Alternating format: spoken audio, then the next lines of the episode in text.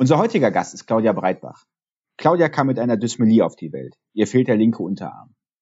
Und trotz ihrer Behinderung ist sie leidenschaftliche Fallschirmspringerin und erzählt uns in der aktuellen Folge über ihr Leben und ihr Hobby. Viel Spaß dabei. Deutschland geht gemeinsam weiter. Herzlich willkommen zum Prothesentalk, dem Podcast von und für Prothesenträger, Angehörige, Orthopädietechniker, Ärzte, Therapeuten und alle, die mit Prothesen im täglichen Leben zu tun haben. Diese Folge wird präsentiert von der Prothesengemeinschaft. Werde jetzt Mitglied unter www.prothesen-gemeinschaft.de oder lade dir die Prothesen-App in deinem App Store herunter. Jetzt aber erstmal viel Spaß mit der aktuellen Folge. In der heutigen Podcast-Folge des Prothesentalks freue ich mich auf eine kleine Lady, die zwar in der Körpergröße einigen ihrer Mitmenschen unterlegen ist, jedoch mit ihrer Quirligkeit, ihrem Ehrgeiz und ihrem Willen die meisten überragt. Herzlich willkommen, Claudia Breitbach. Hallo.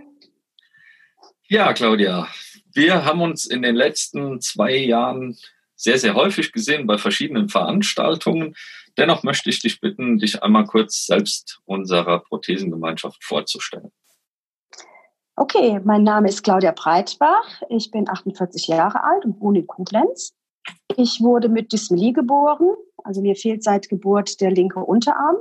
Als Kind habe ich keine Prothese getragen. Seit 2011 hat sich mein Leben verändert. Seit 2011 lebe ich ein Leben mit zwei Händen, mit einer multiartikulierten Handprothese. Und äh, ja, und habe Spaß am Leben und freue mich heute mit dir das Interview zu führen. Sehr schön. Ja, ähm, du hast gerade selbst schon gesagt, mit Dysmelie geboren. Ähm, wie stellt man sich das vor jetzt, also im Gegensatz zu jemandem, der ein Trauma hatte oder eine Krankheit und amputiert wird? Du kommst eben mit einem verkümmerten Arm oder eben Bein auf die Welt. Bei dir ist es der linke Arm, glaube ich. Ja, genau. Ja, äh, wie ist das? Also für uns, für die, die äh, ohne äh, oder die nur mit einer Hand geboren werden, für uns ist das halt normal. Also wir wachsen auf ähm, und äh, erkunden unser Leben halt äh, mit nur einer Hand. Also ähm, wenn man jetzt mit Menschen spricht, die zwei Hände haben, die sagen, oh, leider hast du ja nur eine Hand und für uns ist das normal. Also wenn wir das Glück haben, dass wir Eltern haben, die uns einfach mal äh, ähm, die Welt erkunden lassen, dann äh, ja, wachsen wir heran. Und all die Dinge, die ihr mit zwei Händen tut, versuchen wir dann halt mit äh, einer Hand zu erledigen.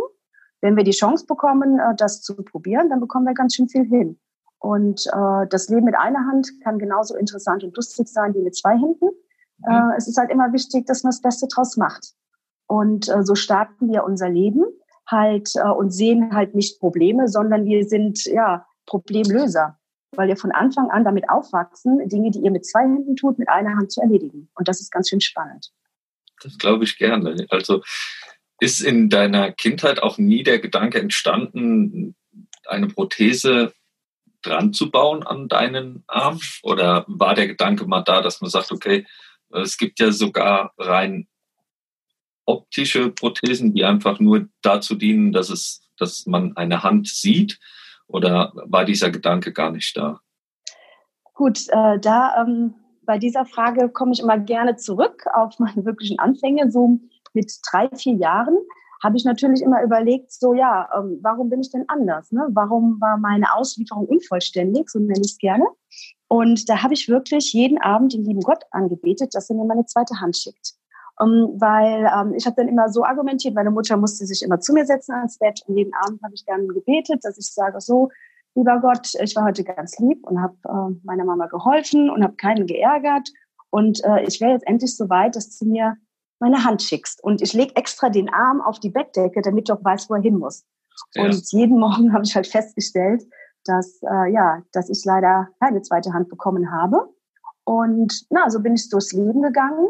Und äh, mit äh, Beginn der Pubertät wollte ich dann doch so optisch so sein wie die anderen. Ja. Und das war für mich so das erste Mal der Zeitpunkt, dass ich mich für eine Prothese erkundet habe. Und äh, zum damaligen Zeitpunkt waren halt diese äh, Be äh, Prothesen mit Greiffunktion noch gar nicht so weit.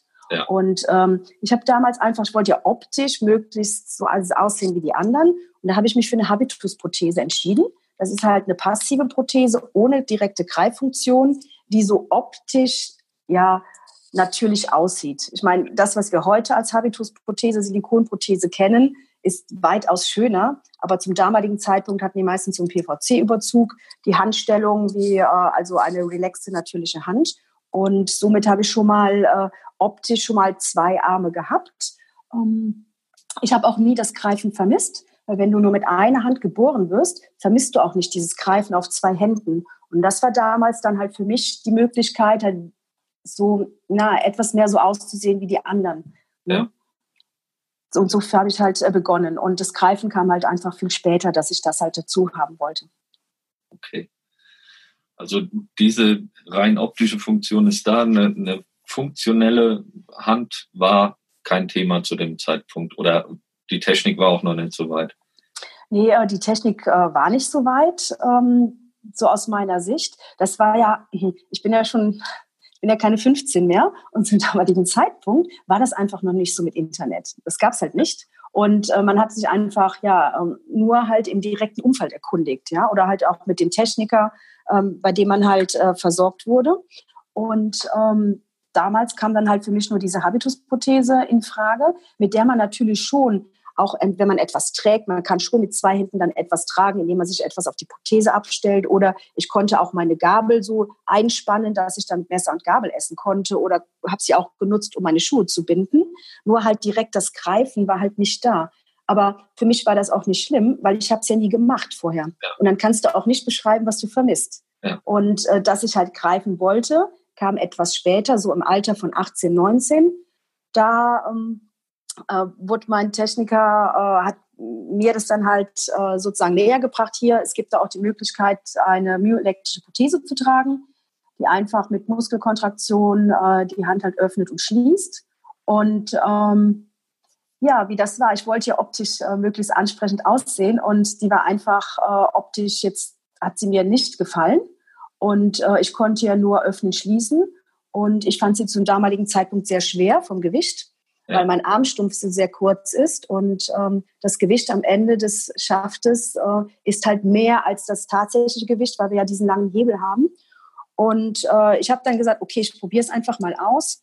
Und dann hat einfach diese Prothese beim Autofahren das Lenkrad nicht losgelassen und äh, auch nicht, als ich sie äh, ausgezogen habe. Und das war für mich so ein, so ein Trauma. Ich so, hey, das, das brauche ich nicht. Und dann äh, war ich halt mit meiner Habitusprothese ganz glücklich. Okay. Ähm, 2011 hast du jetzt gesagt, da hat sich das dann aber verändert. Da bist mhm. du dann eben mal tatsächlich umgestiegen. Ähm, du beschreibst es auch mit endlich zwei Hände, wie das Leben mhm. sich verändert mit Prothese. Mhm. Ähm, da war die Technik dann soweit und du dann eben auch, dass du gesagt hast, das ist was, womit ich auch arbeiten kann. Genau. Das ist mir schlimm vor, wenn ich ja, die Hand vom Lenkrad lösen will und es geht nicht, beziehungsweise dann auch, selbst wenn man die Prothese auszieht, die Hand immer noch dran hängt. Ja. Ist ja allein auch schon mal ein Schock beim Fahren und äh, auch gefährlich. Ja, also das war auch damals wirklich eine gefährliche Situation, so, ähm, weil ich stand halt auf einer Kreuzung und äh, der Gegenverkehr hätte 70 gehabt, also von der Geschwindigkeit her. Und äh, wenn jetzt da einer ähm, in mich reingefahren wäre. Ich hätte, ich hätte nicht weggekonnt. Das war wie eine Wegversperre. Damals die Prothese. Ich konnte, ich habe gesagt, gut, wenn sie am Lenkrad hell, äh, fest, einfach fest äh, agitiert ist, dann fahre ich wenigstens weg. Und ich konnte eine halbe Lenkumdrehung machen und ist der Prothesenschaft an die Scheibe geschlagen und ich stand da wie eine Wegversperre. Und das war für mich damals ich so oh, ganz schlimm. Und das war halt so ein technischer Defekt. Anders kann es nicht sein, weil die Kontraktion konnte ich schon auslösen. Naja, das war halt das Thema. Und ähm, ich habe ja mein äh, Leben bestritten, habe auch Bauzeichner gelernt, Architektur studiert, alles mit dieser Habitusprothese. Und äh, ja, aber wie das halt so ist, der menschliche Körper ist nicht dazu ausgelegt, immer alles mit einer Hand zu tun. Und äh, ich bin gut durchtrainiert und mache auch Sport. Nur wenn man immer alles nur mit einer Hand machen kann, ist das sehr schwer und sehr anstrengend für diese gesunde Seite. Äh, man muss sich das vorstellen, eine Wasserkiste. Ne? Man muss sie mit einer Hand in den Einkaufswagen Ne, und mit einer Hand ins Auto oder einfach allein mit einer Hand den, Wein, den Einkaufswagen schieben. Das geht alles sehr auf Schulter, auf Handgelenk, auf Ellbogen. Und äh, ich habe dann halt mit zunehmendem Alter äh, Schmerzen bekommen in der aktiven äh, Schulter und äh, Ellbogen und Handgelenk. Und äh, ja, dann macht man sich schon Gedanken, was passiert denn jetzt, wenn ich gar nichts mehr kann mit der gesunden Seite. Ja. Und ich habe auch äh, zwei Jahre nachts nicht durchschlafen können, weil ich solche Schmerzen hatte und die, die Hand ist eingeschlafen. Also es war ganz schlimm. Und da hatte ich dann halt wirklich ja, so Angst bekommen und wirklich gesagt, ja, wenn ich gar nichts mehr kann mit der natürlichen Hand, dann werde ich ein 24 Stunden Pflegefall und muss hoffen, dass mein Pfleger nett ist, weil er muss mit mir auf Toilette. Und das war schön. Und ich bin ja, und dann habe ich gedacht, so wow, ich bin so ein aktiver Mensch mit so einem wachen Geist. Und wenn du da nichts mehr kannst, ja. ne? Und wenn du mit Ärzten sprichst und ähm, die Ärzte dann vorschlagen, naja, ähm, du musst einfach mal deine Hand schonen, aber ich habe ja keine Wahl. Ja. Ich kann sie nicht schonen, weil selbst beim Nichtstun brauche ich die gesunde Seite. Und dann habe ich gesagt, okay, ähm, ich muss jetzt etwas ändern an dieser Logik, alles mit einer Hand zu tun. Ja. Und dann äh, hatte ich auch den Techniker gewechselt und dann bin ich mit meinem Techniker, mit dem Benne, äh, habe ich eine Messe besucht. Und dann habe ich halt diese Hand äh, gefunden, die ich jetzt auch trage. Das ist halt eine multiartikulierende Hand. Also jeder Finger bewegt sich für sich, weil in jedem Finger ein Motor und ein Getriebe untergebracht ist. Und ich habe mich darauf eingelassen, weil bei dieser Greiffunktion ich den Daumen nach außen drehen konnte, also auf die laterale Seite, ich ja. somit das Lenkrad halten kann, indem ich die Hand auflege, aber in der Notsituation wegkomme. Ja. Das war so für mich wirklich der Hauptpunkt. Und dann habe ich gesagt, okay, ich probiere es noch mal aus. Und das war für mich ein, also als ich das erste Mal diese Hand gesteuert habe, mit die Elektroden wurden aufgelegt und ich habe den Muskel kontrahiert. Und ähm, bei den multiartikulierenden Händen bewegt sich ja jeder Finger für sich. Ja. Und das war so ein Moment, und da habe ich gedacht, ja, da ist die Hand, die ich mir schon immer gewünscht habe, weil die Finger sich im Einzelnen bewegen. Es ist kein starrer Griff. Und selbst wenn ich mir jetzt die Hand in die Hand lege, also meine, meine natürliche Hand in die Prothesenhand, werden die Finger umschlossen und jeder Finger greift für sich. Und das ist sehr natürlich. Und da war für mich äh, von dem Zeitpunkt an stand auch wirklich die Funktion im Vordergrund, weil äh, bewegliche Prothesen machen ja auch Geräusche, ja. können nicht mehr so natürlich aussehen wie Habitusprothesen, die eins zu eins nachempfunden werden. Und ich sofort, das ist meine Hand. Und da, äh, ja, und dann habe ich mich da eingefunden. Und äh, als ähm, ich habe dann bei der Krankenkasse natürlich äh, dann den Bedarf geäußert und äh, habe mich dann selbst vertreten, also auch äh, bei äh, erstmaligen äh, äh, Ablehnungen, nee, die Prothesenhand ist nichts für sie, habe ich mich da selbst, habe ich selbst argumentiert, habe auch gesagt, ja, ich möchte ja weiterhin aktiv bleiben und habe dafür sieben Monate gekämpft. Und dann habe ich sie bekommen. Und äh, ja, das hat mein Leben wirklich verändert, weil man dann auf einmal auf, also allein vom, vom Schauen, ne, man, man schaut auf zwei Hände. Ja. Das sind so viele Sachen, die, die in einem vorgehen. Man schaut auf zwei Hände und jetzt kann man zwei Hände bewegen. Und Jetzt gibt es, kann diese Hand ganz viele verschiedene Griffe, aber du weißt ja gar nicht, wie man greift mit links. Ja. Du weißt ja gar nicht, welchen Griff nehme ich jetzt. Und das war so spannend. Und ich habe dann immer meine Umwelt beobachtet. Immer wenn jemand etwas äh, festgehalten hat, habe ich immer Fotos gemacht und immer das zu Hause nachgebaut. Und äh, dann immer positiv bin ich immer an meine Trainings herangegangen, also indem ich die Hand immer eingesetzt habe und ähm, wenn man dann halt das Training beginnt mit einer beweglichen Hand, dann muss man sich auch wirklich mal zugestehen, dass vielleicht etwas nicht sofort funktioniert. Ja. Ne? Ich sage immer, naja, ich habe jetzt einen Griff gefunden, einen Dreifingergriff, da kann ich das Frühstücksei halten ne? und wirklich aufschlagen und auslöffeln. Ähm, natürlich, äh, dann habe ich gesagt, okay, ich koche mir mal fünf Eier, weil die ersten vier werden wahrscheinlich sterben, weil ich gar nicht so proportional die Hand erstmal steuern kann, weil man das ja üben muss. Ja. Ne? Aber beim fünften klappt es vielleicht. Ich kann dann den richtigen Druck, ich kann die Finger dann stoppen und sagen, hey, das, das funktioniert. Und ich sage dann, diese Dinge, also dieses Ei, was man dann das erste Mal auf diese Art und Weise essen kann, schmeckt ja auch viel besser.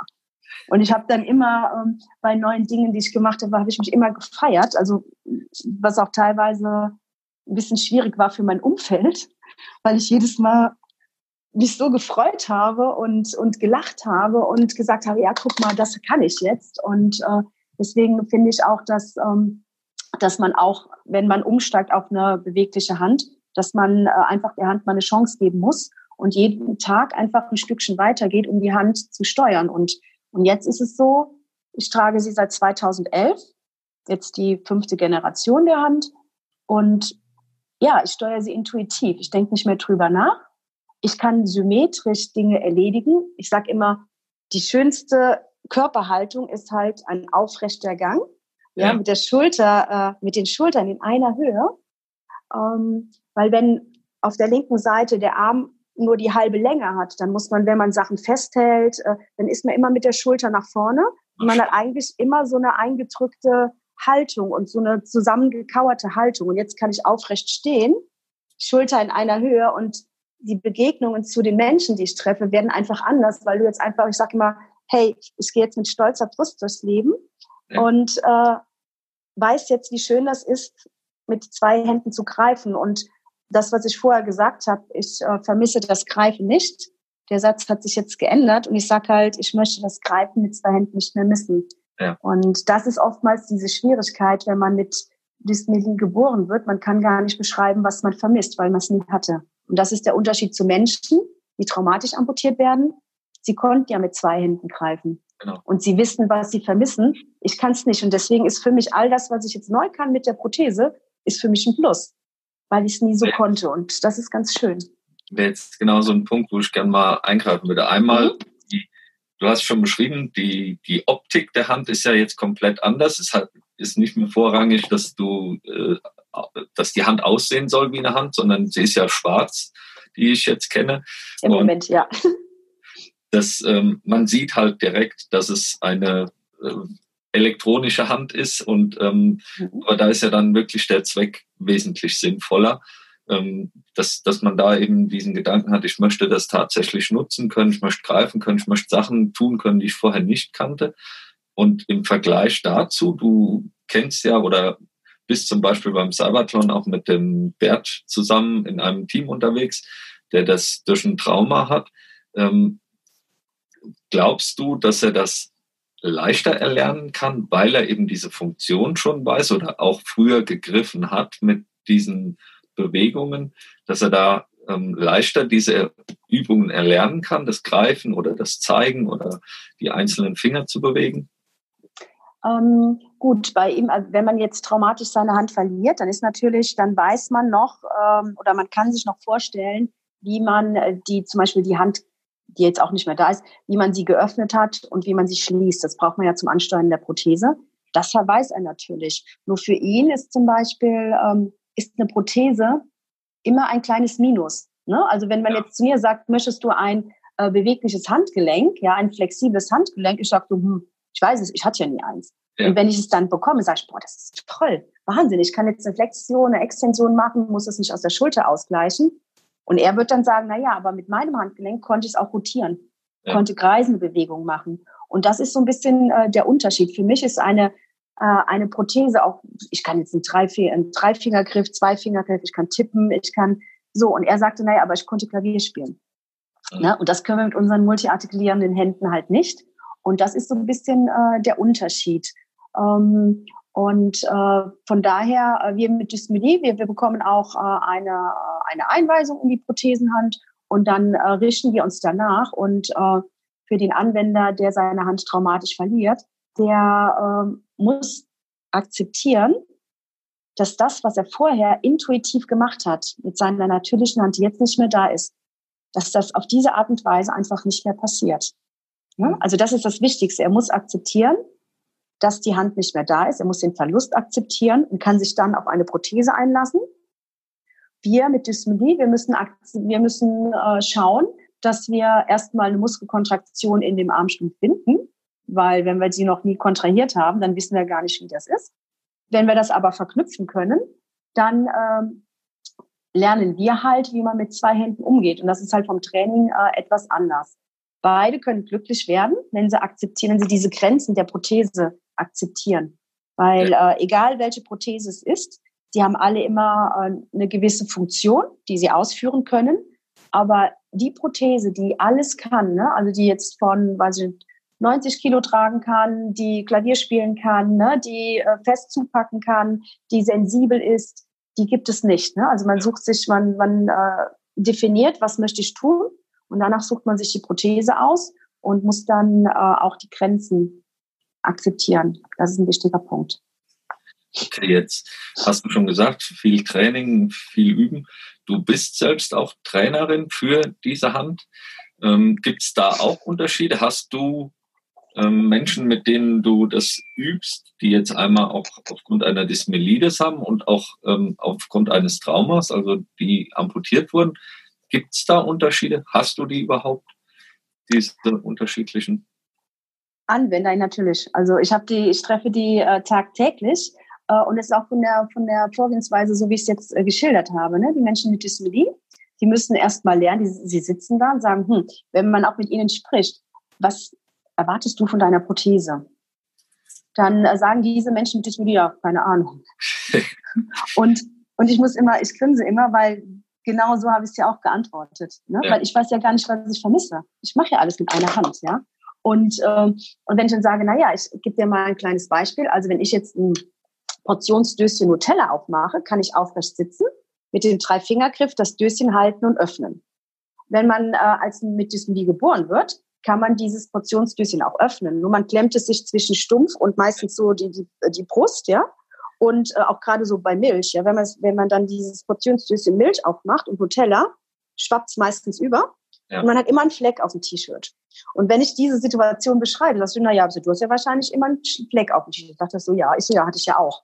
Und da kann ich einfach ganz schön gut äh, vermitteln und sage, ich gebe dir mal ein paar Beispiele. Ich kann mit Messer und Gabel essen und kann mir auch die letzte Erbse auf die Gabel schieben.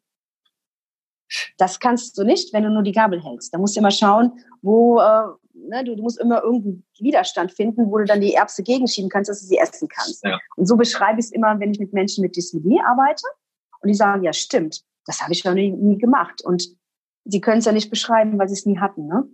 Und äh, für jemand äh, mit traumatischer Amputation ist oftmals ja an erster Stelle wirklich äh, diese Akzeptanz ganz wichtig, dass, dass sie nur noch eine Hand haben. Das ist oftmals, wenn sie nicht zufrieden sind mit den prothetischen Lösungen, das ist oftmals das, was ihnen im Wege steht. Ne? Sie wollen dann auf einmal wieder 120 Obstbäume mit der Obst, Obstschere, äh, mit der Schere schneiden, ne? oder oder äh, Dinge anfassen, die, die jetzt so nicht mehr möglich sind. Und da muss man sagen, das war mal das ist nicht mehr. Und wenn man dann so das Ganze, die ganze Situation quasi resettet und dann kann man damit arbeiten. Okay. Das ist, ja. Und äh, auch wenn man mit Menschen mit ähm, traumatischer Amputation arbeitet, ne, wenn man dann sagt, so, ähm, ich schlage ja Möglichkeiten vor, wie mit dieser ähm, multiartikulierenden Hand, wie wir das Messer halten, die Gabel halten, äh, die Flasche öffnen, all die Dinge, das Handy halten, Schuhe binden. Äh, und äh, manchmal höre ich dann auch so, na ja, aber das sieht doch gar nicht natürlich aus. Ich, hm, dann muss ich immer etwas einlenken und sagen, so, es ist ja auch keine natürliche Hand. Ich zeige jetzt einfach nur, wie du mit dieser prothetischen Lösung die Funktion darstellen kannst. Manchmal sieht es nicht natürlich aus, also es ist ja auch keine natürliche Hand. Und diese Akzeptanz, das ist das, äh, woran wir dann arbeiten. Ja, also eine mentale Akzeptanz ist da, glaube ich, erstmal Grundvoraussetzung, dass man überhaupt wirklich weiterkommt in seinen Übungen, seiner Handlung. Genau. Ja, und ich äh, sage dann auch oftmals, äh, weil die Menschen sehr betrübt sind, ich, ähm, ich weiß auch immer, sagte hin so, äh, wir können ja froh sein, dass wir hier äh, zu diesem Zeitpunkt hier in, ne, in Deutschland leben zum Beispiel, ja. weil wir hier eine super Versorgung haben und wir haben auch die Möglichkeit, eine prothetische Lösung zu bekommen. In manchen Ländern wäre das ja gar nicht möglich auf die Art und Weise. Hätte man wahrscheinlich auch ein größeres Problem, diese ja, diesen, diesen Unfall überhaupt in dieser Art und Weise dann halt so zu überleben und dann halt nachher wieder eine Versorgung zu bekommen von, ähm, von dem Körperteil, was jetzt gerade halt nicht mehr da ist. Und da muss man auch mal äh, wirklich dann manchmal auf ganz sachte darauf hinweisen, dass die Situation jetzt nun mal so ist, aber wir hier in Deutschland eine ganz gute Möglichkeit haben, dann äh, gut versorgt zu werden. Und das muss man auch verstehen. Sehr schön. Jetzt hast du abgesprochen, seit 2011 hast du diese Hand und, und beschäftigst dich auch damit, bist mittlerweile Trainerin. Dennoch hast du ja vorher auch was anderes gemacht. Wie ist dir denn dieser berufliche Wandel gelungen? Du hast angesprochen, Bauzeichnerin mal gelernt und ähm, dann irgendwann äh, auf die Hand gewechselt. Wie ist genau. Das? Wie ist das passiert? Ja, ähm, also ganz früher wollte ich ja Schneiderin werden und äh, da war es aber mit den Lehrstellen echt schwierig. So und äh, dann habe ich Bauzeichner gelernt und äh, das war auch wieder so, so eine Situation. Ähm, wenn man mit einer Hand geboren wird, muss man wenn man neue Dinge erlernen möchte oder neue Menschen trifft, muss man erstmal äh, zeigen, dass man auch das kann, was man machen möchte. Und bei meinem Vorstellungsgespräch ähm, fing es ja da schon an. Äh, bei meinem Vorstellungsgespräch, äh, Bauzeichner damals hat man mit Lineal und Tusche, Stift, das war damals, ne, so Bauzeichner mit Reißschienen und so weiter. Und ich musste die Frage beantworten von der Direktorin, ja, äh, denken Sie denn, dass Sie überhaupt ein Lineal halten können? Ne? Und ich war ja schon forsch, weil ich einfach schon weiß, wie das ist. Seit Kind auf habe ich das ja gelernt. Ich so, naja, wenn ich nicht der Meinung wäre, dass ich das hinbekomme, wäre ich gar nicht hier. Ja. Und dann bin ich auch raus. Meine Mutter stand da. Ich so, oh Mama, ich glaube, das wird nichts. Ich war vorlaut, weil ich ja erstmal äh, dagegen ankämpfen musste und habe dann die Lehrstelle bekommen und musste mich auch in, der, in dieser Lehrer wieder behaupten, äh, weil die ersten anderthalb Jahre durfte ich eigentlich nur kopieren, obwohl wir mehrere Auszubildende waren weil sich keiner vorstellen konnte, dass ich wirklich äh, zeichnen kann. Ne? Ja. Das ging, geht immer alles bis zu einem gewissen Punkt. Dann habe ich mich da auch durchgesetzt. Dann habe ich gesagt, na ja, ich möchte aber nicht immer nur das zeichnen, was andere, die Ideen der anderen. Ich möchte studieren. Dann habe ich Architektur studiert, habe mich da auch wieder durchgekämpft, habe auch nicht keine, nicht mehr Zeit bekommen für meine äh, Zeichenklausuren. Ich habe alles in der Zeit gemacht. Also das war eigentlich teilweise auch anstrengend, aber ich habe das halt durchgezogen. Dann habe ich bei der Stadtverwaltung Koblenz gearbeitet und ja, ähm, habe ich auch zum Schluss, äh, war ich die stellvertretende Projektleitung eines innerstädtischen Bauprojektes. Habe das auch sehr gut gemacht und kann halt sehr gut mit Menschen, das ist so mein Vorteil. Und ich habe ja 2011 äh, die bionische Handprothese bekommen, die mein Leben so verändert hat. Und ich habe sofort drüber gesprochen, wie toll das jetzt ist mit zwei Händen. Und habe dann äh, auch so Artikel geschrieben, endlich zwei Hände, so was sich so in mir tut. Und äh, ja, dann ist dann äh, in 2013 der Hersteller der Prothese. Die haben den Vertrieb 2013 selbst in Deutschland übernommen. Das war damals Touch Bionics. Und sie haben dann jemanden gesucht, der diese Hand auf Messen ja vorstellt. Und äh, sie haben mich dann angeschrieben und äh, haben dann gefragt, ob ich mir das vorstellen könnte, so nebenher äh, mit auf äh, zu Messen zu fahren und die Hand über die Hand zu sprechen. Ich so, wow, ich hatte noch nie die Gelegenheit, über die Hand zu sprechen. Und ich habe noch nie die Gelegenheit gehabt, Menschen zu treffen mit, mit dem, ja, auch mit Dysmelie oder ne, so mit, mit der fehlenden Hand. Und ich so, das ist eine schöne Sache. Und dann hatte ich das große Glück. Meine erste Messe war dann 2014, die äh, CeBIT in Hannover. Und meine erste Vorstellung der Hand war äh, nach der Eröffnung der CeBIT äh, vor Frau Angela Merkel und David Cameron. und dann habe ich mir gedacht, oh, die sind ja mutig. Also ich habe das ja noch nie gemacht. Ne?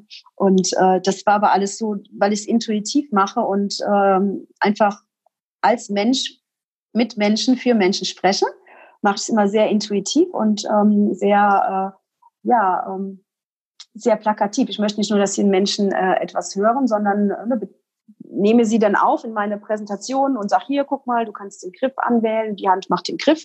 Und das war ganz gut. Und dann habe ich 2014 meinen Urlaub verwendet, um ja bei Konferenzen und Meetings und äh, und Messeauftritten dabei zu sein für Touch Bionics. Und dann habe ich im Sommer 2014 das Jobangebot bekommen. Mhm. Und äh, nach dem Projekt bei der Stadt Koblenz war es für mich auch nicht wieder einfach, wieder zurück ins Glied zu rutschen. Und äh, sie haben es mir auch nicht einfach gemacht. Und ähm, ich war auch nicht mehr glücklich dann in dieser Position.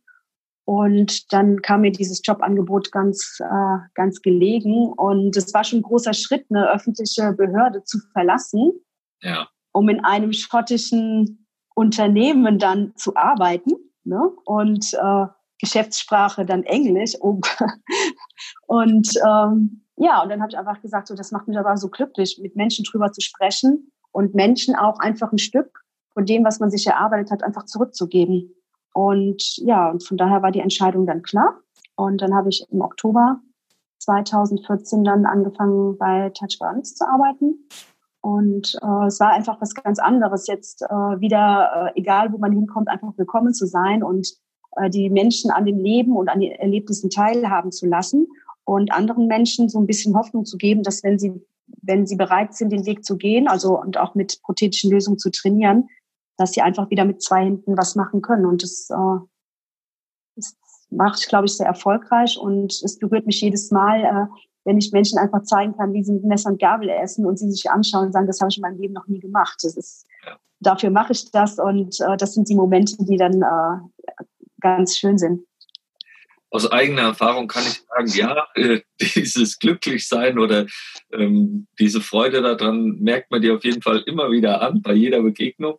Ähm, auch diese Leidenschaft, die dahinter steckt. Ich glaube, wenn man mit einer Leidenschaft irgendwas tut, ist es mhm. immer erfolgreich. Das ist so mein Credo. Ich das kenne noch eine andere große Leidenschaft von dir. Willst du uns dazu was erzählen? Gut, ich denke, du meinst meine sportliche Leidenschaft. Ja. Genau. Das ist auch so, den Absprungwagen habe ich es immer genannt. Also ich habe ja den Absprung gewagt und äh, von äh, einer äh, Behörde dann äh, zu Touch Burnix zu wechseln.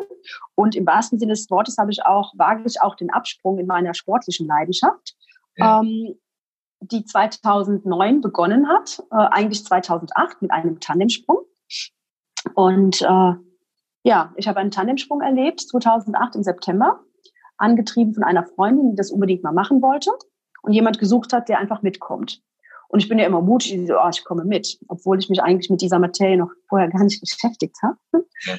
Und wenn man das erste Mal äh, in 4000 Meter aus einem Flugzeug springt, aus einem fliegenden Flugzeug, ist das für den eigenen Verstand eigentlich total irre, weil das macht man ja nicht freiwillig normalerweise. Bei einem Tandemsprung macht man das schon freiwillig, wenn man sich vorher dann ein bisschen mehr mit beschäftigt hätte. Äh, was ich halt nicht gemacht habe, war das für mich Wahnsinn. Ich habe gedacht, äh, ja, die Tür öffnet sich bei 4000 Meter Höhe. Äh, die Springer verlassen das fliegende Flugzeug. Innerhalb von zehn Sekunden erreicht man eine Endgeschwindigkeit von 200 Stundenkilometer man sieht die Erde auf einen zukommen und man sieht die Wolken an einen vorbeiflitzen und äh, man spürt dies, diesen Wind. Also das ist so bei, wenn man 200 Stundenkilometer mit dem Auto fahren würde und einfach mal den Kopf raushalten, dann ist es das, was man spürt, wenn man aus dem Flieger springt. Und es ist laut und es geht sofort los. Und dann wird der Fallschirm aktiviert. Man wird gestoppt, also gebremst von der Beschleunigung. Und dann gleitet man dahin an dem Fallschirm. Und das ist dann so friedlich, so leise. Und dann, äh, ja, dann äh, kommt dann die Landung. Und dann beim ersten Mal saß ich unten und ich kann sehr viel sprechen, kann auch gut erzählen. Aber nach dem ersten Tandemsprung habe ich kein Wort sprechen können. Ich habe nur noch Geräusche gemacht und gelacht und geweint, weil das von, von den Eindrücken einfach so, so wahnsinnig emotional war. Und äh, ja, dann habe ich unten gesessen und habe gesagt, wow, das ist, das ist toll. Und äh, eine Woche später habe ich noch einen Tandemsprung gemacht. Und nach dem zweiten Tandemsprung wusste ich, ich möchte jetzt unbedingt auch Fallschirmspringer werden. Und ich wusste gleich so, jetzt geht das wieder von vorne los. Du hast ja keine Referenz. Du willst jetzt hier etwas machen mit deiner einen Hand. Ja. Und äh, dann muss man halt Menschen, die einen nicht kennen, davon überzeugen, eine Chance zu bekommen, Dinge zu tun, die, wo der Normalsterbliche denkt, dafür brauchst du zwei Hände. Und ähm, ich habe dann auch meinen Wunsch geäußert an der Dropzone und äh, zu dem Sprungleiter und habe gesagt, so, boah, Thomas, ich will Fallschirmspringer werden. Ja, das, das ist, das, ich möchte das selbst, ja, das hat mich so gepackt. Und er sagte, ja, Claudi, äh, zum Fallschirmspringen brauchst du zwei Hände. Ja, weil man braucht ja zwei Hände, um äh, sich auszugleichen in der Luft, um dann halt den Fallschirm auch ne, zu, zu landen, zu steuern und dann nachher beide Steuerleinen runterzuziehen, dass der Fallschirm bremst. Und er konnte sich nicht vorstellen, wie ich es mit einer Hand hinbekomme. Und deswegen hat er gesagt, Claudi, dafür brauchst du zwei Hände. Und ich habe halt gesagt, so Thomas, du brauchst zwei Hände, aber ich nicht. Ne? Ich kriege das mit einer Hand hin und ich will eine Chance. Ne? Und ich gebe nicht, ich akzeptiere ein Nein nicht. Und ähm, dann war das wieder eine sehr emotionale Zeit, weil zum damaligen Zeitpunkt war das noch nicht so bekannt, dass man das auch mit einer Hand machen kann. Also ich habe im Internet nichts gefunden. Und dann habe ich halt weiter gesucht und mit allen möglichen Leuten gesprochen. Und äh, dann habe ich ja äh, einen Tipp bekommen hier, fahr mal da hoch nach Soest, da ist ein Ausbilder, der ist auch Techniker, vielleicht kann der das ermöglichen. Und dann habe ich das auch gemacht und im Nachhinein sagt er so zu mir, also, du kamst so resolut da rein, hast gesagt, so, ich möchte das machen. Und dann hat er gesagt, wow, da hat einer Power. Und äh, ich habe auch gesagt, so, naja, ich möchte das lernen. Und äh, er sagte so, ich kann ja nicht sagen, ob es funktioniert, aber wir probieren es. Und ich so, das ist ja auch mein Ziel, ich möchte es probieren. Und wenn wir auf dem Weg dahin finden, dass das jetzt meine Grenze ist, dann ist das in Ordnung. Aber ich akzeptiere die Grenze nicht von vornherein. Und dann haben wir äh, im Winter 2008 auf 2009 dann äh, Übungen gemacht. Wir haben festgestellt, oh, ich habe gar nicht so genug Kraft in dem linken Oberarm, also ich muss Muskeln aufbauen. Also bin ich nach Hause ins Fitnessstudio und da wird dir immer gefragt, warum bist du hier zu, was möchtest du trainieren? Ich so, ich möchte Fallschirmspringer werden. Wie jetzt? Ich so, ja, ich brauche Kraft im Oberarm. Und dann haben wir uns da überlegt, was ich machen kann. Dann haben wir uns überlegt, wie muss die Prothese aussehen, weil äh, derjenige, der jetzt äh, die Ausbildung ähm, absolviert oder der Ausbilder äh, beim Fallschirmspringen, der weiß ja, was passiert in der Luft. Ja. Ne? Aber er weiß ja nicht, was kann eine Prothese. Ich weiß, was eine Prothese kann, aber er wusste noch nicht, was, was die Luft da mit einem macht. Und so haben wir halt zusammen überlegt, äh, ja, sie muss gut halten und äh, die Öffnung muss nach hinten sein, nicht zur Seite oder nach vorne, weil ich ja nicht, ich kann zum Beispiel nicht mit dem Karabinerhaken die Steuerleine nehmen, weil wenn irgendwas passiert, muss ich ja auch in der Lage sein, die Steuerleine wieder loszulassen. Deswegen ja. darf das kein, kein geschlossener Griff sein. Und dann haben wir uns das überlegt und ähm, wir hatten das Glück, dass in 2009 der äh, Windtunnel in Bottrop eröffnet wurde, wo man auch als ausgebildeter Fallschirmspringer oder als Neubeginner auch mal Flug, äh, Flugerfahrung machen kann in einem geschlossenen, sicheren System. Und dann sind wir rein. Wir wollten ja gucken, also für uns, wir wollten eigentlich nur gucken, hält die Prothese. Ja. Und ähm, das war ganz, das war ein ganz toller Moment, weil ich das natürlich, ich habe ja viel mehr gefiebert, ob ich es hinbekomme oder nicht. Und äh, ich erlebe es dann und äh, und äh, und spüre dann halt äh, das, was passiert. Und ich habe mich in den Tunnel gelegt. Dann gab es so zweimal so, so ein Schwapper, also dass ich nicht stabil war. Und dann habe ich gelegen, ich habe das gespürt und die Prothese überhaupt kein Problem. Ich konnte sie äh, fast wie eine normale Hand dann auch äh, im Luft bewegen, in der Luft bewegen. Und dann haben wir gesagt, okay, das funktioniert. Und dann habe ich im Mai 2009 meine Ausbildung begonnen. Man nennt das äh, AFF-Ausbildung, wo man in sieben Ausbildungsschritten dann halt äh, lernt, halt aus dem 4000 Meter, äh, also in 4000 Meter aus dem Flieger zu steigen. Und das geht auch sofort los. Man bekommt eine theoretische Ausbildung anderthalb Tage. Und dann am zweiten Tag äh, geht es nachmittags dann schon aus dem Flieger. Man hat ein eigenes System. Und dann gibt es zwei Ausbilder, die einen dann von außen und von innen, also man hat eine, äh, eine Sprungkombi an mit Griffleisten an den Armen und an den Beinen. Und man spricht vorher ab, was man oben dann erledigen muss. Und ja, und dann stellt man sich bei 4000 Meter, die Tür geht auf und äh, der erste, ähm, der erste Coach steigt, also geht raus, hält sich von außen am Flieger fest. Als äh, Schüler steht man in der Tür und der andere Ausbilder steht drin, hält einen schon an den Beinen und Armgriffen fest. Man gibt dann halt ein Signal, okay, check in, check out. Also draußen und drin, die müssen sagen, ja, wir sind fertig. Und dann sagst du Prop, hoch, runter und bei raus dann verlässt man zu dritt den Flieger. Äh, das geht auch sofort los im freien Fall und dann muss man halt eine gewisse, ähm, gewisse Übungen machen, die man im Vorfeld dann halt äh, abgesprochen hat, so Höhe kontrollieren, Scheingriffe, als wenn man den Fallschirm pullt. Und in einer gewissen Höhe muss man abwinken und die halten einen wirklich fest. Und dann äh, pullt man den Fallschirm und wenn der Fallschirm geöffnet wird, lassen sie los und man hängt dann das erste Mal am, am Schirm.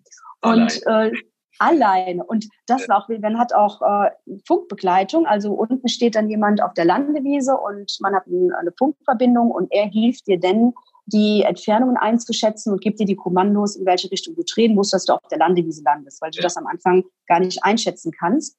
Und äh, für das Team war es ganz spannend, weil wir haben ja alles ausprobiert, nur noch nicht die Schirmfahrt, die dann halt sehr wichtig war. Und es hat wirklich super funktioniert und der ganze Sprungplatz, wir haben alle ja, tosenden Applaus und alle ganz viel Spaß gehabt, dass es wirklich so gut funktioniert hat. Und dann habe ich an dem, äh, an diesem Ausbildungstag noch einen zweiten, also das zweite Level noch gemacht. An dem nächsten Tag auch zwei Ausbildungslevel. Und an dem übernächsten Tag habe ich drei Ausbildungslevel gemacht und meinen ersten Solosprung ganz allein.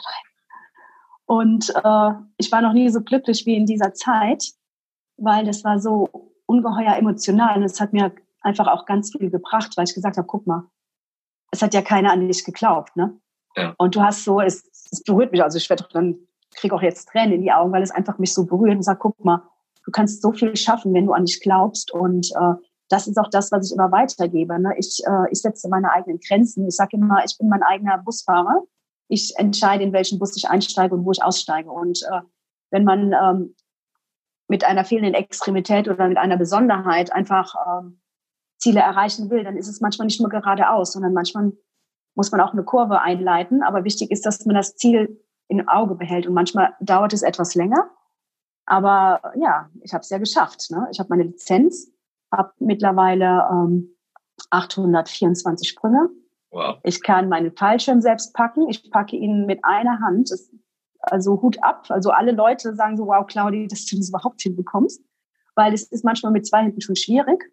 Und ähm, ich habe auch ein Freifallformationsteam. Wir nehmen nächstes Jahr auch wieder an Meisterschaften teil. Und wir äh, sind vier Damen und dann halt unser Videomann und zeigen halt verschiedene Formationen innerhalb einer gewissen Zeit. Und äh, es macht ganz schön Spaß, zusammen zu wachsen und äh, dann auch im nächsten Jahr halt wieder äh, bei einer Competition teilzunehmen. Äh, weil ich möchte einfach auch zeigen, was, was wir können, ne? auch, auch mit einer Prothese. Und ja. äh, ich danke auch meinem Team, dass sie mir wieder die Chance geben, weil das auch nicht so einfach ist, auch äh, dort äh, Menschen zu treffen, die jetzt sagen, wir gehen mit dir den Weg. Weil natürlich auch da so, naja, Formationen springen, ich muss doch Griffe nehmen, ich muss doch äh, ne, äh, äh, Griffe halten, um Rotationen auszuführen. Wie will sie das denn machen mit einer Hand? Und auch da ist es wieder nicht einfach, äh, die geeigneten Menschen zu finden. Aber ich habe jetzt wieder welche gefunden und bin ganz stolz und denke, wir haben auch gute Chancen da, uns richtig gut zu platzieren. Und da bin ich einfach mal gespannt. Sehr schön. Ja, ja. Ich, es kommt sehr so. genau so rüber. Es ist wunderbar. Und ähm, ich habe es ja jetzt selbst schon miterlebt, äh, gemeinsam mit dir auch ähm, aus dem Flieger zu springen. Einmal genau. auch dafür. ja, bitte. sensationell. Und das war ja auch dann, du hast eben Bottrop angesprochen, ähm, die Röhre, sage ich immer, auch das eine, eine Motivation für dich, das äh, dort zu üben oder auszuprobieren, hält die Prothese, aber daraus ist auch noch eine Herzensangelegenheit entstanden, genau. ähm, die jetzt anderen amputierten Menschen oder eben auch äh, ja, Menschen mit einer Dyspmelie, die ein Handicap haben, ähm, die Möglichkeit gibt, das mal zu erleben. Zumindest mal erstmal in einer Röhre. Genau, ja. Ja, ähm, für mich ist es immer so, ähm, ich meine, ich bin äh, Trainer durch und durch. Also in meinem beruflichen Werdegang kann ich ja Menschen auch das, was ich selbst erlebe, erlebt habe, einfach weitergeben und sagen, guck mal, so kannst du es machen. Und äh, beim Fallschirmspringen ist das genauso. Also von Beginn an, als ich dann meine äh, Ausbildung hinter mir hatte, habe ich eine Internetseite kreiert, die heißt One Hand Skydiver, wo ich einfach mal gesagt habe, wenn noch mal jemand das Interesse hat, mit einem Arm Fallschirm zu springen, dann soll er im Internet einfach was finden. Ne? Und ich habe es auch wirklich geschafft. Damals, zwei Jahre nach mir, kam eine Dame auf mich zu, Dysmelie, linke Seite. Nee, Dysmelie nicht Amputation, aber im Kindesalter. Und als sie damals gefragt hat, ja, kann ich Fallschirmspringer werden, auch im Verband, wurde gesagt, nee, dafür brauchst du zwei Hände. Und dann hat sie gesucht, hat meine Internetseite gefunden und ich habe ihr dann die Möglichkeit gegeben, es zu machen und habe gesagt, guck mal, so habe ich es gemacht, aus meinen Erfahrungen berichtet. Und so konnte sie Springerin werden. Und äh, ja, und äh, ich habe mir äh, dann auch zum Ziel gemacht, das, was ich selbst äh, erfahren und erlernt habe, weiterzugeben. Und äh, ich weiß, ich konnte mich noch daran erinnern, wie toll das für mich war, das erste Mal im Windstrom zu fliegen. Das war ja bei Indoor Skydive Bottrop. Und dann habe ich gesagt, so, ich möchte Menschen mit Handicap die Möglichkeit geben, einfach das zu spüren. Und so habe ich den Cyber Day ins Leben gerufen. Und bei dem Cyber Day gebe ich Menschen mit vielen Extremitäten oder die im Rollstuhl sitzen, blinde Menschen, Menschen jeglicher Art die Möglichkeit, halt wirklich in einem geschützten Umfeld zu fliegen. Ja. Äh, so wie ich es auch immer beschreibe, halt jeder kann fliegen. Mit Prothese, ohne Prothese, mit nur einem Arm, ohne, äh, ohne Arme, ohne Beine, auch wenn im Rollstuhl sitzt. Und äh, die Idee war einfach, wenn man jetzt äh, zum Beispiel äh, an die Menschen denkt, die da im Rollstuhl sitzen und dann die Möglichkeit bekommen, ja, diese Schwerelosigkeit zu spüren im Windkanal. Also das, das wird bestimmt eine ganz tolle Sache. Und äh, wir haben das äh, in 2016, nee, 2017 das erste Mal gemacht. Da waren wir äh, 14 Teilnehmer. Und äh, das war halt eine ganz tolle Sache, sehr emotional. Ne? Und äh, jeder hatte Spaß und äh, das Leuchten in den Augen der Menschen zu sehen, ist einfach genial. Ja. Und dann haben wir es 2018 gemacht, da waren wir 36 und äh, Menschen. Und in diesem Jahr äh, dank APT, ihr habt das ja auch äh, unterstützt, was ich halt ganz toll finde, hatten wir äh, ungefähr 60 Menschen. Und äh, was ich halt ganz äh, schön finde, ich sage immer, es wird immer sehr viel gesprochen über Inklusion. Und äh, ich sage immer, wir leben Inklusion und deswegen stand dieser Cyber Day in diesem Jahr unter dem Fokus, hey, äh, du äh, spring mit, mit, mit deinen Freunden, deiner Familie und äh, Menschen, die, äh, die dich begleiten. Und so haben wir dann halt mit 60 Teilnehmern dann halt den Cyber Day bei In der Skydive Bottrop gemacht. Äh, ein voller Erfolg. Du bist ja selbst auch geflogen. Du kannst, ja. weißt ja auch, äh, wie es war. Und ja. äh, wenn man dann auch noch die Schicksale hinter diesen besonderen Menschen ähm, dann auch noch weiß, da waren da teilweise sehr wunderschöne Momente, wo ich immer sage, hey, äh, wo es auch wieder für mich sehr emotional wird, weil ich sage, genau deswegen machst du das, um einfach den Menschen die Chance zu geben, mal was Neues zu erleben. Und ähm, ja, und wir planen es für nächstes Jahr auch. Also sobald der Termin steht, werde ich es posten auf jeden Fall. Sehr gut. Kann man ja dann auch in der Prothesengemeinschaft. Natürlich, natürlich. So war es ja auch gedacht. Mhm. Ja. Ich habe es ja selbst miterlebt, wie du schon gesagt hast. Ähm, ich finde es auch mega genial, dort zu sein, ähm, einfach das selbst zu spüren und dann eben auch diese Emotionen mitzubekommen. Also, dass man da ähm, bei manchen Menschen die Tränen in den Augen sieht und die einfach nur glücklich sind und Freude ausstrahlen und einfach dieses, ja, dieses tolle Gefühl zu erleben, das, das macht schon viel Spaß. Zusätzlich ähm, hat man mit diesen Menschen dann mit einigen auch noch Freundschaften schließen können oder eben andere Projekte in, ähm, auf den Weg bringen können. Und das, das macht schon einen riesengroßen Spaß. Ja, weil es ist halt äh, neben den ähm, erlebten, erlebten, also mit, mit R, ja, mit Luft, ja. Äh, ist es ja auch die, äh, dieses, ne, ähm, man steckt, wenn, wenn man selbst eine Besonderheit hat, man steckt halt so in seinem Leben, ja. Und wenn man aber einfach mal sieht, guck mal, es gibt ja mehr Menschen vielleicht mit einer Hand und der eine erledigt auf die Art und Weise und man inspiriert sich äh, gegenseitig ne, und sieht auch mal, wie andere damit umgehen, dann ist es halt auch für die, die zuschauen, für die, die mitmachen, neben dem sportlichen Ereignis eigentlich auch ein ganz schönes, ja, man lernt Freunde kennen, ne, mit denen man vielleicht auch andere Sachen macht und äh, auf denen, äh, also wo andere Sach Sachen vielleicht wieder heraus erwachsen. Und das ist halt eine ganz äh, tolle Sache und das ist halt super spannend und äh, begeistert jeden, der einfach da mitmacht. Also ich fand es absolut genial. Ähm, dann ist aus dem Cyber Day in der Röhre ja auch der Cyber Day aus dem Flugzeug entstanden. Auch das genau. kurz darauf geschehen. Also es hat gar nicht so lange gedauert, bis wir dann auch Menschen gefunden haben, die gesagt haben, wir springen auch aus dem Flugzeug ähm, in einem Tandemsprung. Auch da ähm, die Emotionen mega, also wirklich richtig gut. Ähm, es gibt noch ein weiteres Ding, was mit Cyber zu tun hat, und zwar ist das der Cyberthlon. Ja. Äh, auch das habe ich dann schon miterleben dürfen, wie du gemeinsam mit dem Bert in einem Team zeigst, was man mit einer solchen Hand alles tun kann. Und mhm. genau darauf läuft der Wettbewerb jetzt in deiner Disziplin, aber da steckt noch viel mehr dahinter. Kannst du uns dazu noch mhm. was sagen? Genau, ähm, der Cyberthlon, der wurde von der ETH Zürich in der Schweiz ins Leben gerufen, wo Menschen mit ihren prothetischen äh, Lösungen und technischen Hilfsmitteln einfach verschiedene Disziplinen absolvieren. Also es gibt da Rennen für äh, mit ähm, ähm, Gedanken gesteuert, es gibt Rennen für Rollstuhlfahrer, es gibt Rennen mit Muskelstimulation, es gibt äh, Rennen für Beinprothesen, für Armprothesen und Exoskelette. Ja. Und äh, das erste Cybertron hat 2016 stattgefunden. Ich habe es mir auch nicht so groß vorgestellt, aber es war halt in einer Arena. Ähm, es ist halt eine internationale Veranstaltung, die dann nächstes Jahr auch wieder stattfinden wird. Und auf dem Weg von 2016 zu 2020 habe ich auch an verschiedenen äh, Probeläufen teilgenommen. Und ich starte im Armprothesenparcours, wo wir dann zeigen, wie wir halt Dinge des täglichen Lebens oder Dinge, die wir noch nie gemacht haben im Vorfeld, dann halt erledigen. Es gibt äh, Bereiche, es gibt äh, Tasks, so nennen wir das, diese Aufgaben, die man äh, mit, äh, egal wie, also mit beiden Händen, nur mit der natürlichen Hand, egal wie man es machen möchte, erledigen kann. Es gibt Dinge, äh, wenn man jetzt Objekte sieht aus diesen Tasks, die blau sind, die darf man nur mit der Prothese wirklich halten. Und, ähm, und das äh, alles halt, das sind sechs Aufgaben und alles in acht Minuten. Und äh, das ist eine ganz schöne Sache, weil das zeigt, äh, ja, wo einfach die Grenzen sind der prothetischen Lösungen, was wir aber auch in der Lage sind zu meistern.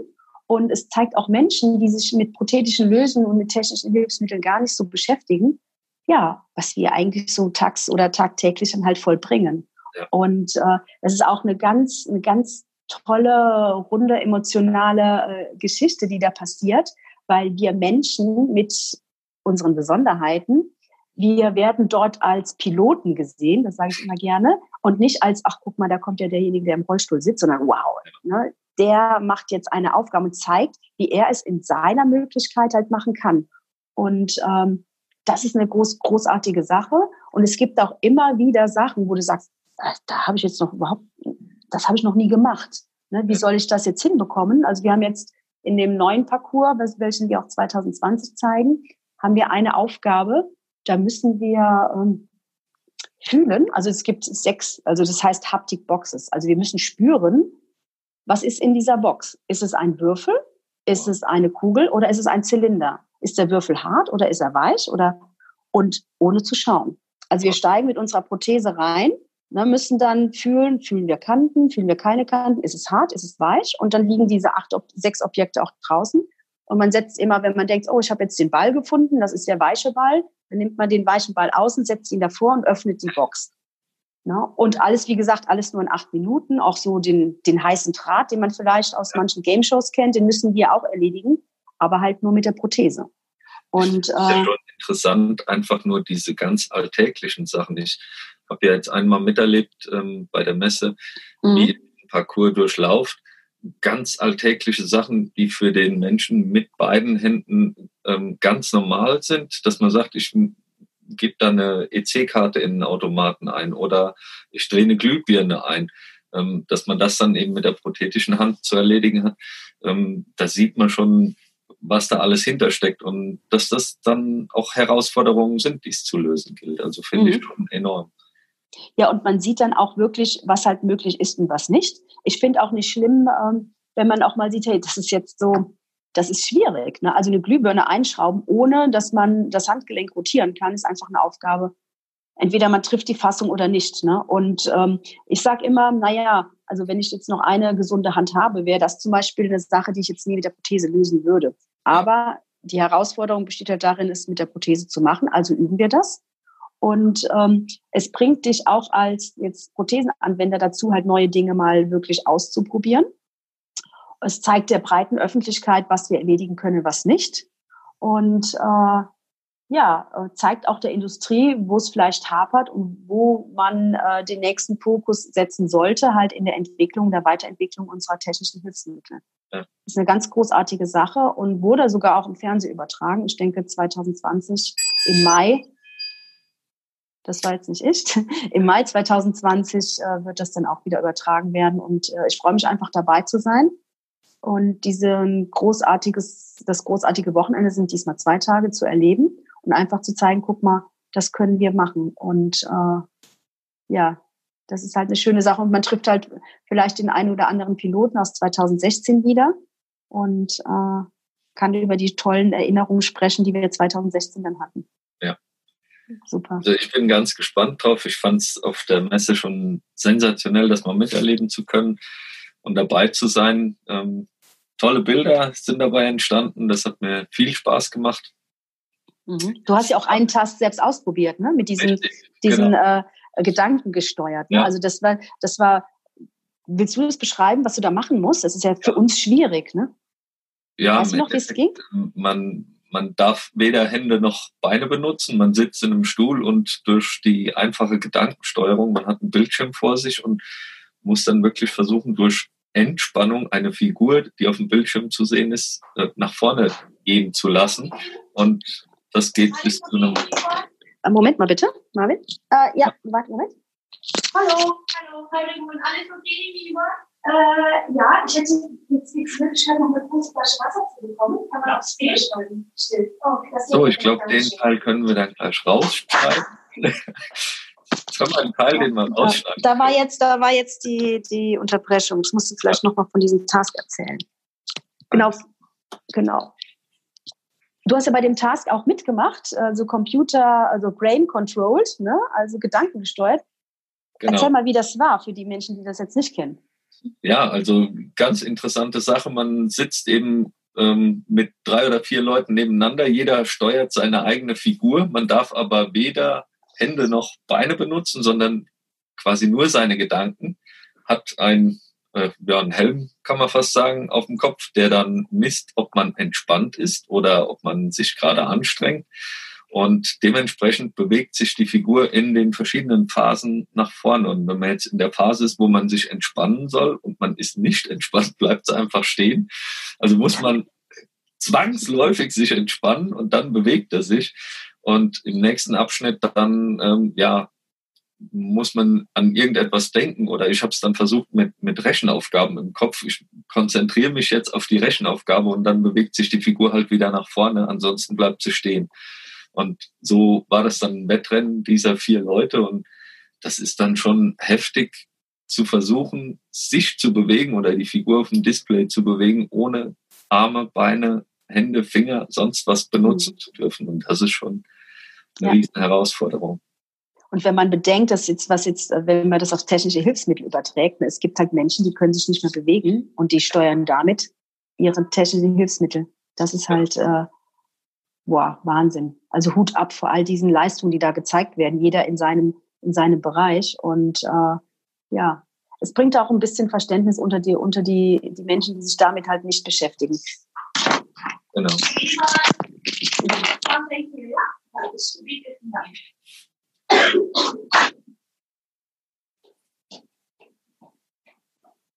Ja, ich habe ein Wasser gekriegt. So, ja. Und okay. Da bin ich wieder. Weiter geht's. Genau. Dieses ähm, Thema sollte man sich vielleicht mal antun, wenn man die Möglichkeit hat auf einer Messe, das mal auszuprobieren, weil dann kann man sich ungefähr mal vorstellen, wie schwierig es sein kann, wenn man tatsächlich eine Querschnittslähmung hat oder ja, seine Körperteile nicht mehr so benutzen kann, wie man sie im Normalfall gewohnt ist zu benutzen und darauf angewiesen ist, ähm, nur mit Gedanken etwas zu steuern. Also da kann man sich das mal antun, das zu testen, auszuprobieren und dann stellt man ganz, ganz schnell fest, ich glaube, da ist enorm viel Training, Willenskraft auch für notwendig, um das dann erledigen zu können. Also mhm. da Respekt vor den Menschen, die das tun. Und äh, genau dazu zum Thema Ausprobieren. Ihr habt ja an, äh, an euren Messenständen ja auch immer die Möglichkeit, in diese Prothesenfüße einzusteigen, ja. um einfach mal dafür ein Gefühl zu bekommen. Ne, dass man einfach mal sagt, so guck mal, das ist jetzt so ein bisschen so ähnlich, hast du das Gefühl, wenn du mit Beinprothese läufst. Und wir hatten das Ganze ja auch mal in dem einen Rennen, hatten wir das ja auch mal mit diesen, äh, mit diesen Prothesenfüßen gemacht. Für mich war das auch wieder so ein Aha-Erlebnis, weil ich bin ja auch körperlich nicht groß, also mit meinen 1,58. Und wenn ich jetzt die Dinge tue, ähm, im Zuge meines Rennens, mache ich es alles aus einem anderen Blickwinkel. Meistens ja. von unten, weil ich ja so kurz bin. Und mit diesen Prothesenfüßen, mit diesen Beinen, da war ich ja dann auf einmal 40 Zentimeter höher. Ja. Und das gibt eine ganz andere Sicht auf diese äh, Aufgaben, die ich erledigen muss. Und viele Dinge waren da schon für mich leichter, weil ich in meiner normalen Körpergröße manche Aufgaben erledigen muss, sogar über der Schulter von der Höhe. Ja, und wenn man 40 Zentimeter höher ist, hat man einen anderen Blickwinkel und macht man es vielleicht auf Schulterhöhe. Und das sind alles so ganz kleine Dinge, die ähm, dazu beitragen können, dass mancher, dass ähm, manch Prothesenanwender es einfacher hat als der andere. Ne? Und komischerweise, du bist in die Prothesen, in die Erfahrungsprothesen eingestiegen. Und bei vielen ist erstmal der Gedanke, ah, wie gehe ich denn damit? Du warst so konzentriert auf die Aufgaben, die du zu erledigen hast, du hast dir da gar keine Gedanken drum gemacht und bist einfach losgegangen. Das ist auch so, so eine Erfahrung, die ich dann da gemacht habe die geht einfach und, und macht da gar keinen Kopf drum, wie gehe ich denn mit den Dingen. Nö, das, das war zweitrangig. Mhm. Du hast es einfach ja. gemacht. Also. Am, am, am Vortag habe ich sie einfach mal so probiert, ohne Aufgabe. Dann ich so, oh, dann, dann beschäftigt man sich mit, mit diesen, ähm, mit diesen äh, einfach zu laufen. Und hier war ja einfach mein Fokus, ich will die Dinge tun, da war ich sofort dort. Ja. Und ähm, gerade so äh, zum Thema Training, das ist auch so, wenn ich mit äh, Anwendern trainiere, wenn wir, ähm, wenn die sich konzentrieren, die guten Muskelsignale zu geben, ne, bei dem Myotest, ja. dann sind die oftmals sehr verkrampft. Aber wenn man sagt, guck mal, man lenkt dann den Fokus auf die Prothesenhand und sagt, guck mal, ich habe hier einen Ball, kannst du den mal halten? Dann sind sie sofort mit den Gedanken bei der Hand. Und oftmals ist das viel einfacher. Wenn man sagt, öffne die Hand, mal ein bisschen mehr, weniger und ja. Ja. Das ist also ganz schön, wenn man den Fokus dann verändert, dann klappt es manchmal ganz besser. Man muss es halt, äh, ja, nicht äh, fühlen vielleicht einfach auch, ne? um genau. es zu erledigen. Mhm. Jetzt haben wir schon ein wunderschönes Themenpotpourri durchgegangen. Ja. Eins möchte ich trotzdem noch ansprechen. Und zwar hast du noch eine weitere Liebe gefunden, das ja. Alaska. Genau. Ja, das habe ich jetzt äh, in den letzten zwei Jahren, glaube ich, verfolgen können über die Social-Media-Kanäle. Was mhm. reizt dich an Alaska? Ja, Alaska ist ein unfassbares Land. Ich war jetzt in diesem Jahr zum zweiten Mal da, wieder für drei Wochen mit einem Wohnmobil. Und äh, ja, Alaska ist einfach fantastisch. Die Natur, die man da erleben kann, ist so einzigartig und äh, allein das Reisen, also wenn man unterwegs ist mit dem Wohnmobil, allein, allein die Strecken, die man fährt, sind, sind äh, unglaublich. Und man hat da äh, ganz viele Extreme. Ähm, ich reise im Sommer dorthin. In diesem Jahr war ich im Juli dort. Äh, Extreme von äh, 30 Grad nachts um halb elf sitzt man an einem See und schwitzt und zwei Tage später macht man eine Bootstour zu einem äh, Glacier, zu einem Eisberg ja und äh, zu einem Gletscher und man hat dann so minus 10 Grad. Das ist Wahnsinn. Die äh, Menschen sind dort, weil sie, denke ich mir, weil sie mit solchen Extremen leben müssen, sehr, ja, sehr natürlich und sehr offen für, für dich auch als ja, Tourist dann erstmal in dem Moment. Ja. Ähm, ja, wenn ich dort bin, habe ich halt, ja, das ist fast wie eine Blase. Man kommt dorthin und fühlt sich sofort wohl. Äh, man hat keinen Stress, man darf höchstens 65 Miles per Hour fahren. Also man, es wird keiner drängelt. Ja. Wenn einer drängelt, hältst du einfach an, lässt ihn passieren und fährst weiter. Man hat tolle äh, Naturerlebnisse. Der kreuzt dann einen Elch, einen Spazierweg. Denkst du so, das, das gibt's eigentlich nicht. Ne? Oder man sieht äh, Wale, die einen äh, begegnen oder vielleicht den einen oder anderen Bär. Und äh, ja, es ist halt ein wahnsinnig schönes Land und ich kann jedem empfehlen, äh, das zu bereisen. Man kann es auch sehr gut äh, wirklich auch alleine bereisen oder mit zwei Menschen und äh, man fühlt sich dort zu keinem äh, Zeitpunkt jetzt äh, unsicher. Und es gibt ganz schöne Touren, die man dort machen kann und äh, wirklich von Hiking in, in, den, in den Mountains bis dann halt irgendwelche äh, Wassersportarten und äh, Kajaking und all die Sachen. Und äh, ist ein Land, wo ich immer wieder gerne zurückkomme, weil ich fühle mich da irgendwie zu Hause. Ja, sehr schön. Mhm. Freut mich sehr. Also ich glaube, wir haben von vielen Herausforderungen, die du schon gemeistert hast, auch mit Ehrgeiz dran geblieben bist, ähm, viel gehört, bis ganz zum Schluss eben auch ja, von deiner Leidenschaft Alaska noch was erfahren. Ich fand es ein super angenehmes Gespräch, ganz toll, sehr emotional und freue mich, wenn wir das ja regelmäßig wiederholen können.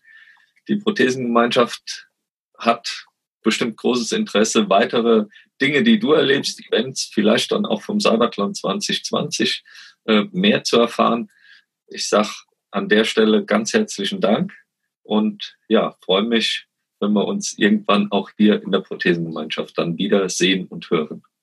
Ja, ich danke dir, Marvin. Ich danke der Prothesengemeinschaft für die Aufmerksamkeit. Und ja, vielleicht kann ich das eine oder andere mal posten und vielleicht auch mal vom Training zum Cybertron hin, weil ich werde das Ganze ja, ja auch nachbilden dass man sich mal so ein bisschen ja auch dafür interessiert und ja, freue mich auf weitere Meetings mit euch. Danke. Alles klar. Vielen Dank. Mach's gut. Tschüss. Ciao. Vielen Dank, dass du wieder mit dabei warst. Die Folge wurde präsentiert von der Prothesengemeinschaft. Bewerte diesen Podcast und empfehle ihn deinen Freunden und Bekannten. Aber schalte vor allem auch nächste Woche wieder ein zu einer neuen Folge des Prothesentalks.